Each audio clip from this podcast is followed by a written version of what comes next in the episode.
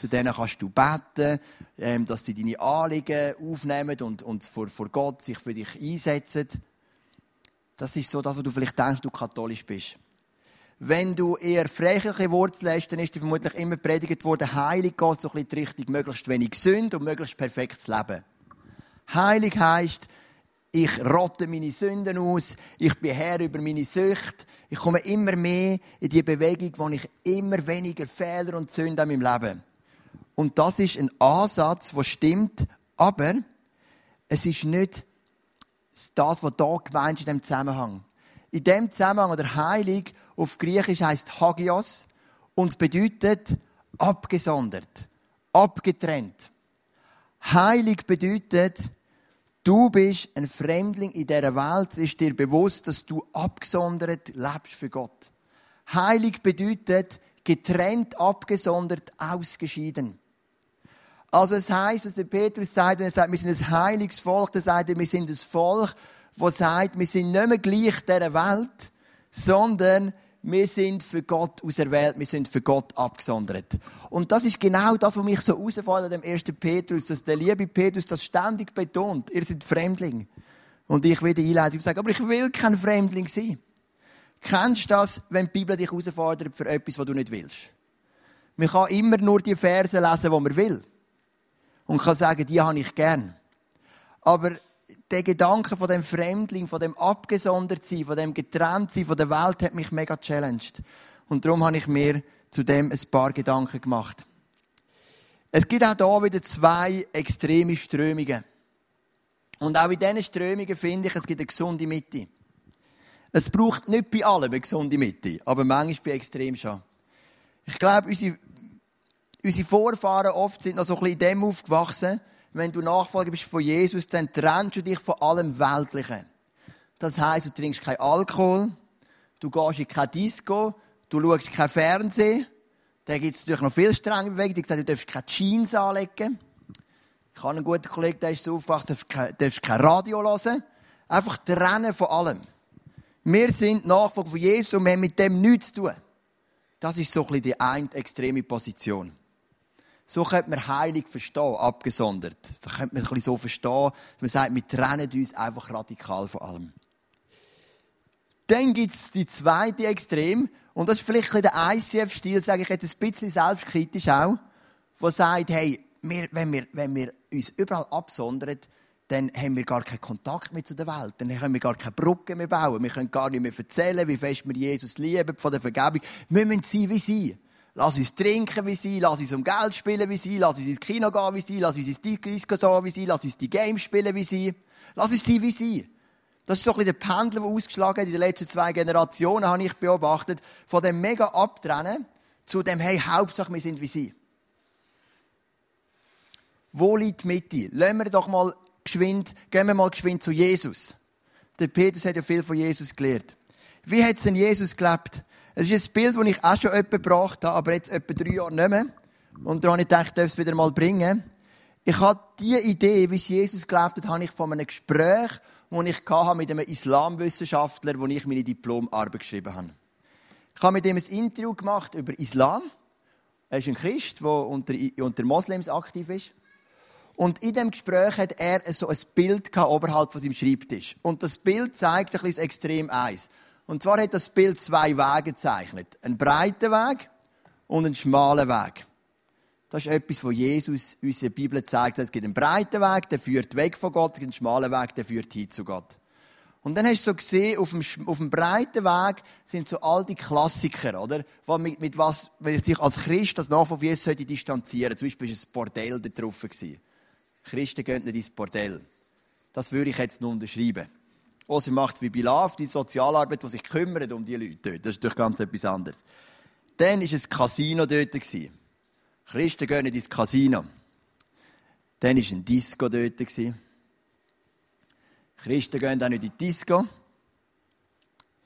Und was auch immer noch gekommen ist, oder?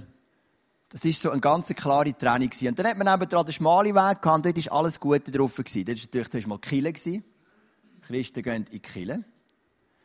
Dann ist dort, ich weiß jetzt auch nicht mehr ganz genau, gell, aber ich mache jetzt ein paar Beispiele. Die Suppenküche. Christen sich sozial engagieren. Dann ist dort drauf vielleicht, was könnte man noch nehmen? Wo ist, wo ist man noch gerne als Christ? Ähm, oh, Konferenz, Konferenz, genau. An der Konferenz ist man vielleicht noch gerne so ein bisschen am Wandern und dem gegnend, bettend segnen. Auf den Bergen und so weiter, oder? Und das ist so die wunderschöne Trennung. Die Trennung, die gesagt hat, da ist der breite Weg, da ist die Welt. Und da sind wir. Und eine wunderschöne Trennung. Und ich habe das Bild nachgedacht, während ich ihn interviewt habe, weil wahrscheinlich ist es nicht so mega spannend gewesen, was er mir gesagt hat. Oder vielleicht auch sonst, wahrscheinlich, oder das Bild hat mich einfach gepackt. Da habe ich mir überlegt, ja, wie hat denn das Jesus gelebt? Und überleg dir mal, wie hat Jesus gelebt? Jesus hat nicht das Modell gehabt, weil er, er, er sagt, Kaiser ist der Freund der Zöllner und der Prostituierten. Jesus hat den schmalen Weg mitten im breiten Weg gelebt. Verstehst du das Bild? Er war bei den Menschen, aber er hat ganz klare Werte gehabt. Aber er war voll bei ihnen. Er hat seine Werte gehabt. Er hat seine Gesetze gehabt, die er befolgt hat. Seine Leitplanken, die er ernst genommen hat. Er war ein Fremder in dieser Welt, aber er war bei den Menschen. Als ich das Modell gesehen habe, habe ich nachher gedacht, ja, aber das gibt eine Gefahr. Wenn wir eine Kille bauen, weil das habe ich, ich habe das Gespräch noch gehabt, bevor wir das ICF Zug seine Zeit gegründet haben, dann ist natürlich eine Gefahr. Und zwar könnte es Brücken geben zu der Welt. Und Brücke könnte so sein, dass zum Beispiel meine Kinder, wenn sie ein bisschen älter sind, jetzt sind sie in dem Alter, glauben sie mir sowieso alles, ähm, dass sie immer mehr da rausgehen. Dass sie plötzlich das bisschen interessanter finden, die Diskos und all das Zeugs, Ausgang und die Werte der Welt. Das kann ein bisschen Angst machen.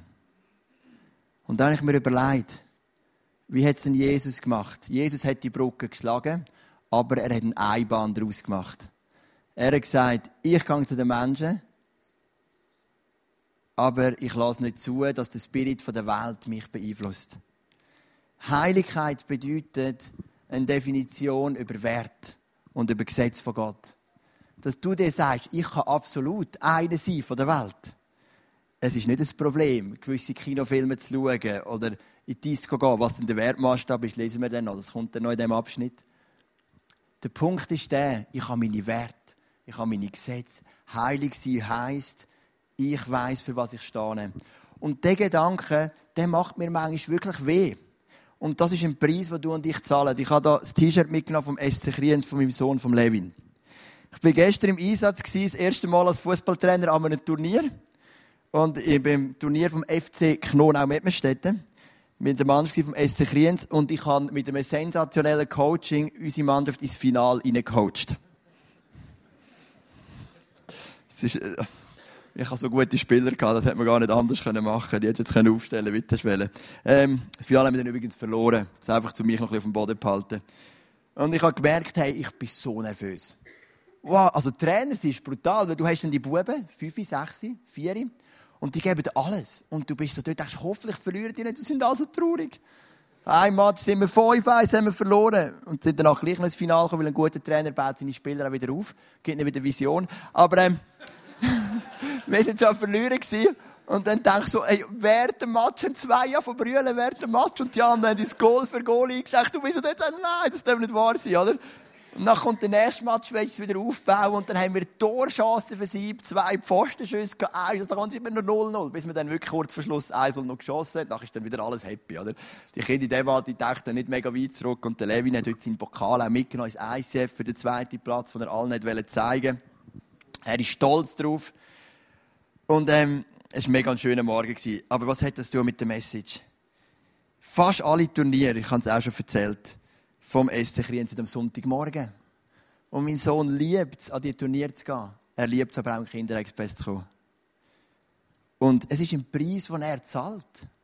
Dass er sagt, ich kann 80% der Turniere nicht teilnehmen, weil Chile für mich Priorität hat. Und manchmal ist das so ein Preis. Und, und, und die Leute haben zum Teil auch gefragt, ja, ich habe dich noch gar nie gesehen am Turnier, nur im Training am Mittwoch. Dann habe ich gesagt, ja, ich bin Pastor am Sonntagmorgen, sind wir in der Church. Und es ist ein Preis, der mir manchmal auch wehtut, sagen, wir haben unsere Werte, wir haben unsere Prinzipien und die gehen vor. Und wir setzen das unsere Kinder an. Ich bin mit dem Levin zusammengesessen, mit ihm angeschaut und er hat gesagt, ja, ich merke, Papi, dass es richtig ist, dass wir in die Kirche gehen und er geht ja auch gerne. Aber es ist gleich ein Preis und er hat so Freude am Turnier. Er hat gesagt, Papi, Papi, ich möchte ein bisschen mehr an die Turnier gehen. Da habe ich gesagt, am 17. März gibt es wieder eins an einem Samstag, da darfst du wieder dabei sein. Wir werden alles daran setzen, dass die Turniere am Samstag, dass du dabei sein darfst. Es sind manchmal so Preise so Preise, die du nicht so gerne zahlst. Du bist im Geschäft drin. Oder, oder vielleicht ein anderes Beispiel. Wir wollten ein Kind aus, der aus dem Kindergarten nehmen, für Ferien zu nehmen. Und das musst du dann einen schriftlichen Antrag machen und musst begründen. Und dann haben wir uns überlegt, wie begründen wir das? Dass wir dürfen im, das letzte Jahr im Juni nochmal auf Österreich gehen, unser Lieblingshotel dort. Und dann hat der Nachbar gesagt, das ist doch kein Problem, du kannst ja einfach lügen. Du kannst einfach etwas erfinden. Und dann sagst du so, nein, machen wir nicht. Und dann kommst du und denken die anderen, ja, die sind halt ein bisschen die Besseren da, die haben es nicht nötig. Oder? Es ist, manchmal hat es einen Preis, ein Fremdling zu sein in dieser Welt. Aber der Petrus geht immer wieder das ein. Gehen wir mal weiter. Was ist denn das Kriterium? Und es steht dann im Vers 17, und wenn ihr Gott im Gebet als Vater anruft, dann vergesst nicht, dass er auch der unbestechliche Richter ist, der jedem nach dem beurteilt, was er tut. Führt daher, solange ihr noch hier in der Fremde seid, ein Leben in der Ehrfurcht vor ihm. Es heißt da, wir sollen das Leben führen in der Ehrfurcht. Und das ist mein Kriterium. Welche Filme schaue ich denn? Wohin gehe ich denn in den Ausgang? Ich bin jetzt 38, ich gehe nicht glaube besonders viel in den Ausgang. Aber ähm, wo ich noch viel jünger war, ich frage mich immer, ist es in Ehrfurcht vor Gott? Hat Gott Freude, wenn ich da bin? Wer Gott gern dabei? Wer der Geist in mir? Wir sind ein Tempel vom Heiligen Geist gerne an diesem Ort. Und ich spüre oft, ja, gerne. Ich bin vielleicht am Poker mit einem Fußballkollegen und der Geist ist dabei. Er hat Freude, wir sind Freunde, äh, wir reden über alles Mögliche. Ich kann vielleicht sogar etwas von Jesus hineingeben, vielleicht auch nicht. Das Geld, das ich gewinne, kann ich ins ICF spenden. Nein, wir spielen immer nur um 5 Franken, also wirklich ganz harmlos, das verstehst und ein anderes Mal merkt, das macht jetzt dazu. Weil die Bibel kann uns auf vieles keine Antworten geben. Weil es ja, die, die, es, gibt, es hat noch kein Fernsehen gegeben vor 2000 Jahren, es hat noch keinen Computer gegeben. Es hat so viel noch nicht gegeben. Und darum kann die Bibel uns das nicht beschreiben. Aber es ist in Ehrfurcht vor Gott. Und wenn du das wie mitnimmst als dein Maßstab, wo immer du hingehst, du machst es in Ehrfurcht vor Gott, dann wirst du auch spüren, dass magst leiden und das magst du nicht leiden. Ich glaube, es ist sehr, sehr unkompliziert. Wenn du ganz ehrlich bist, spürst es du relativ schnell, wenn der Heilige Geist in dir wohnt. Und jetzt kommt wieder etwas, was der Petrus in einer Brillanz macht. Der Petrus geht immer so in ein Wechselspiel hinein. Er tut dich knallhart herausfordern und sagt, Eben beispielsweise, du bist ein Fremdling in dieser Welt, du hast andere Werte, du hast andere Gesetze, du hast andere Maßstäbe, das challenge dich, das fordert dich raus. Oder letzte Sonntag haben wir gelernt, wenn du geprüft wirst, wenn du schwierige Zeiten musst durchleben, wirst du wie ein Gold im Schmelzofen geschmolzen, um zu schauen, ob dein Charakter verhebt. Das fordert raus. Aber dann geht er immer wieder auf das ein, was Jesus für dich macht. Damit du immer wieder siehst, in erster Linie machst es du aus Freude und aus Dankbarkeit zu Jesus. Also nicht der Preis steht im Vordergrund, sondern die Freude an Jesus. Und der Petrus macht ständig das Wechselspiel. Was hat Gott für dich tun und was kannst du ihm zurückgeben? Und immer ein bisschen mehr, was hat Gott für dich tun. Und da wird er auch wieder ganz klar. Er sagt, ihr wisst doch, dass ihr freigekauft worden seid von dem Sinn- und ziellosen Leben. Schon mal ein großer Vorteil. Du hast einen Sinn und ein Ziel in deinem Leben. Das schon eure Vorfahren geführt hatten. Und ihr wisst, was der Preis für diesen Loskauf war. Nicht etwas Vergängliches wie Silber oder Gold sondern das kostbare Blut eines Opferlammes, an dem nicht der geringste Fehler oder Makel war, das Blut von Christus. Schon vor der Erschaffung der Welt war Christus als Opferlamm ausersehen und jetzt am Ende der Zeit ist er eurentwegen auf dieser Erde erschienen. Also du merkst jetzt, Petrus den Fokus wieder wegnehmen, hat jetzt recht Challenge, die Christen. Weil, das haben wir letztes Sonntag auch schon angeschaut, zu dieser Zeit hat natürlich der Preis ist sehr hoch gewesen, vor allem wegen diesen Götteropferfesten. Die haben ja immer die Götzenopferfeste gehabt, wo sie gut gegessen haben, gut getrunken haben und Götzen angebetet haben. Und Christen haben sich einfach zurück und gesagt, da können wir mehr. Wir können nicht dabei sein, wenn ihr andere Götzen anbetet. Und das ist ihnen natürlich das Arroganz ausgelegt worden. Man hat sie gesagt, hey, wieso, wieso trennen ihr euch ab? Was ist los? Sie haben einen Preis gezahlt für vieles. Und der Petrus schreibt der ersten Petrusbrief auch am Anfang, so am Ansatz von dieser Verfolgung, die jetzt ausbricht unter dem Nero über die Christenheit. Und dann fährt er wieder an schwärmen und sagt, hey, ihr habt einen Sinn in eurem Leben, ihr habt ein Ziel in eurem Leben. Jesus hat mit seinem Blut zahlt, mit seinem kostbaren Blut. Ihr seid schon vor der Zeit auserwählt worden, ihm zu dienen und so weiter und so fort. Ihr habt ein Erbe im Himmel parat. Also du merkst, Petrus nimmt den Fokus wieder fort. Weil wenn dir etwas wert ist, dann bist du immer auch parat, den Preis dafür zu zahlen. Wir hatten Weihnachten. Ihr wahrscheinlich auch. Und ich habe das, wir haben ja immer so viel, so viel Geschenke, oder? Unsere Buben haben ja unglaublich viele Geschenke über. Und das macht mir manchmal weh und meiner Frau, wenn meine Buben Geschenke bekommen von jemandem, der vielleicht 150 Stutz zahlt hat für ein Geschenk. Nachher spielen sie dreimal damit und dann wird es langweilig. Weil sie haben so eine Fülle. Und dann denkst du, was ist das? Mit diesen 150 Franken überlegt was wir in Kambodscha hätten machen mit dem Geld. Und wir denken so, hey, was, was, was ist da los? Wo, wo leben wir da heute? Sie, jemand zahlt so einen Preis und meine Jungs, das kann mir gar nicht vorwerfen bei dieser Fülle von Geschenken und von Angeboten, die sie haben. Zwei, dreimal spielen und nachher musst du überlegen, willst du es entsorgen oder kannst du es jemandem verschenken, oder? Und ich glaube, wenn du begreifst, was Jesus für einen Preis zahlt hat für dich, dann bist du auch gern parat, das anzunehmen und bist gern parat, dem auch etwas zurückzugeben. Und dann möchten wir noch aufhören mit dem Vers 21 und 22. Durch ihn habt ihr zum Glauben an Gott gefunden, der ihn von den Toten auferweckt und ihm Macht und Herrlichkeit verliehen hat. Und deshalb ruhen jetzt euer Vertrauen und eure Hoffnung auf Gott. Ihr habt euer Innerstes gereinigt, indem ihr euch der Wahrheit im Gehorsam unterstellt habt so dass ihr euch jetzt als Geschwister eine Liebe entgegenbringen könnt, die frei ist von jeder Heuchelei.